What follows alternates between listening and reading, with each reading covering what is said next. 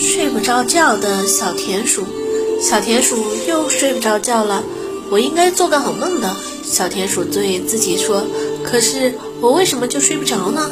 小田鼠躺在草丛的一个小树墩旁边的一棵艾蒿下，透过叶子的缝隙望着天上的星星。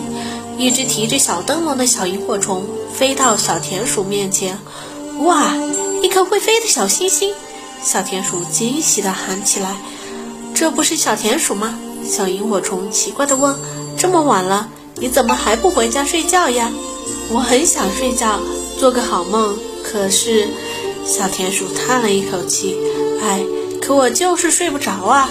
哦，小萤火虫在小田鼠头上飞了几圈后，又对小田鼠说：“我知道了，你缺少音乐。”音乐。小田鼠有些奇怪：“为什么呢？”小萤火虫说：“你白天在家里睡觉，晚上才出来。”找到食物，吃饱肚子后，没有声音陪伴你，怎么能睡得着呢？可是，小田鼠把两手摊开说：“现在没什么声音啊，别着急，快了。”小萤火虫说：“马上就有一位会拉催眠曲的小提琴演奏家到小树墩上来演出了。”小田鼠问：“这位小提琴演奏家是谁呢？我认识吗？”小萤火虫回答：“你到时就会知道啦。”我是给小提琴演奏家伴舞的。不一会儿，一阵嘟嘟的声音传来，小提琴演奏家来啦！小萤火虫高兴地说：“快起来听吧！”小田鼠这才急忙坐起来，向小树墩看去。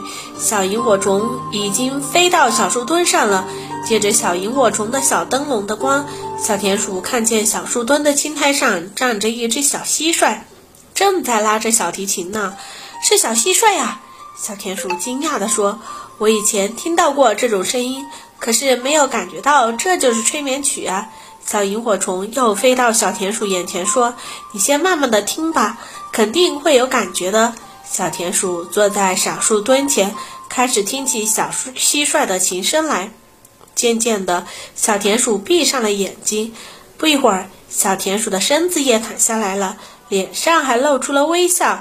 小蟋蟀的琴声还在响着，呼噜呼噜。小田鼠的呼噜声开始盖过了小蟋蟀的琴声。